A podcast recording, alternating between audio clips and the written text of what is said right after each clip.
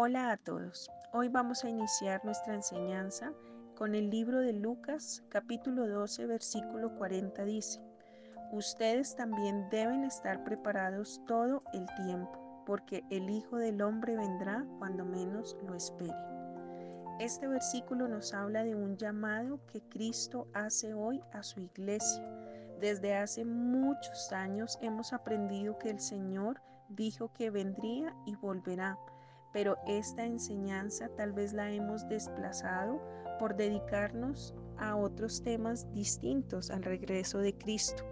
Los invito ahora a que vayamos a segunda de Pedro, capítulo 3, versículo 3 al 15 dice: Sobre todo, quiero recordarles que en los últimos días vendrán burladores que se reirán de la verdad y seguirán sus propios deseos. Dirán, ¿Qué pasó con la promesa de que Jesús iba a volver? Desde tiempos antes de nuestros antepasados, el mundo sigue igual que al principio de la creación. Deliberadamente olvidan que hace mucho tiempo Dios hizo los cielos por la orden de su palabra y sacó la tierra de las aguas y la rodeó con agua. Luego usó el agua para destruir el, el mundo antiguo con un potente diluvio por esa misma palabra, los cielos y la tierra que ahora existen han sido reservados para el fuego. Están guardados para el día del juicio, cuando será destruida la gente que vive sin Dios. Sin embargo, queridos amigos, hay algo que no deben olvidar. Para el Señor un día es como mil años y mil años son como un día. En realidad, no es que el Señor sea lento para cumplir su promesa, como algunos piensan. Al contrario, es paciente por amor a ustedes. No quiere que nadie sea destruido, quiere que todos se arrepientan. Pero el día del Señor llegará tan inesperadamente como un ladrón. Entonces los cielos desaparecerán como un terrible estruendo, y los mismos elementos se consumirán en el fuego y la tierra con todo lo que hay en ella quedará sometida a juicio. Dado que todo lo que nos rodea será destruido de esta manera, ¿cómo no llevar una vida santa y vivir en obediencia a Dios? Esperar con ansias el día de Dios y apresurar que éste llegue. En aquel día Él prenderá fuego a los cielos y los elementos se derretirán en llamas pero nosotros esperamos con entusiasmo los cielos nuevos y la tierra nueva que Él prometió, un mundo lleno de la justicia de Dios. Por lo cual, queridos amigos, mientras esperan que estas cosas ocurran, hagan todo lo posible para que se vea que ustedes llevan una vida pacífica que es pura e intachable a los ojos de Dios. Y esta enseñanza que se encuentra en su palabra nos habla de que la gente que vive sin Dios será destruida. ¿Cuántas personas hoy, si el Señor viniera ahora mismo, serían destruidos? No tienen a Cristo en su corazón. Tal vez quienes hoy me escuchan sí lo tienen, pero hay otros que no tienen a Dios en su corazón y su palabra se cumple. Dice que el día de su juicio aquellos que no lo tienen serán destruidos pero también nos recalca que el Señor es paciente por amor a nosotros, pero su paciencia no representa que Él no regrese a la tierra. Muchos se han burlado de este mensaje, muchos lo han olvidado dentro de las mismas iglesias, pero hoy tenemos que ser conscientes de que el Señor ha sido paciente y misericordioso con nosotros. Por eso cuando viene la calamidad, por eso cuando viene la destrucción, algunos señalan a Dios, pero no se dan cuenta que todos estos años, todo este tiempo, el Señor ha sido paciente con nosotros, ha tenido paciencia con los malos, con los perversos, con los que no lo tienen en su corazón, porque el Señor, dice su palabra, no quiere que ni uno solo se pierda y ha extendido pacientemente este tiempo para que más personas puedan ser salvas. Dios ha sido paciente con nosotros esperando que el mundo entero se pueda arrepentir. Esperar a Dios significa llevar una vida santa y en obediencia a Cristo. Esto lo acabamos de leer, es lo que el Señor espera.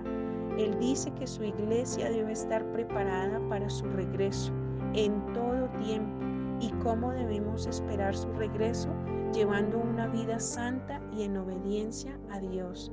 Que si Dios viniera en este mismo instante, nos encontrara en obediencia para que podamos disfrutar de esas promesas que Él tiene para todos aquellos que serán salvos. Dice que para que para su pueblo el Señor tiene preparada una tierra nueva llena de su justicia. Sí, habla de una destrucción para aquellos que no le obedecen y para aquellos que no lo tienen en su corazón, pero hay una promesa hermosa para su pueblo, para ustedes que hoy me están escuchando. Dice que el Señor tiene una tierra nueva llena de su justicia. Estemos preparados como quien está listo para una batalla. Este es hoy el llamado a la iglesia. Este es hoy el llamado a quienes creen en el Señor. Debemos estar preparados en todo tiempo. Las adversidades y las circunstancias que hoy nos rodean no deben sorprendernos, porque quien tiene una intimidad con el Señor sabe y conoce y discierne los tiempos de los cuales Él habla en su palabra. No bajemos la guardia, porque hoy Dios nos habla de que su tiempo puede estar más cerca de lo que esperábamos. Hoy tenemos un llamado como iglesia y como hijos del Señor. Busquémoslo incansablemente hasta encontrar su perdón y hallar su misericordia.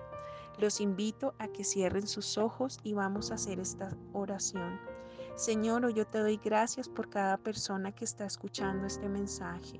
Yo te doy gracias, Señor, porque sé que tú habitas en estos corazones que hoy se disponen a escuchar tu palabra, Señor, que han dispuesto de su tiempo para buscarte, para leer tu palabra, Señor, para escuchar un mensaje. Oramos en el nombre de Cristo Jesús, Señor, por aquellos que hoy no te conocen, por aquellos que aún desconocen quién eres tú, Señor. Te pedimos, Señor, que podamos estar preparados para este tiempo del cual tú nos has hablado, Señor. Tu palabra dice que tú nos enviarás señales, Señor, para discernir cuando tus tiempos estén cerca.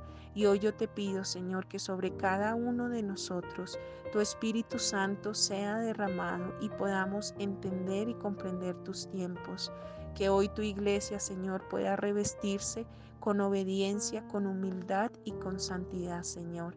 Que podamos esperarte ansiosamente, Señor, vestidos con tu gracia, con tu perdón, con tu misericordia, pero lo más importante de todo, con un corazón arrepentido, Señor, dispuesto a hallar perdón y misericordia delante de ti, Señor. Gracias te doy por cada una de las personas que hoy nos están escuchando, Señor. Te pido que tu salvación sea derramada también sobre sus familias. En el nombre de Cristo Jesús. Amén.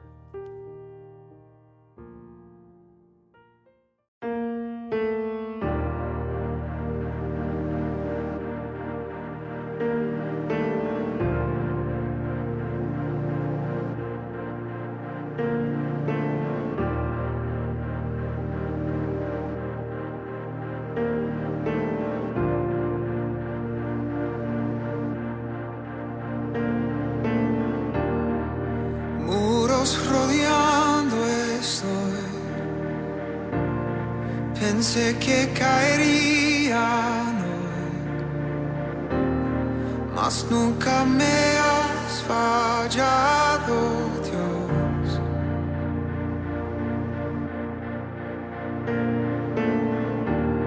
La espera terminará. Sé que has vencido ya. Nunca me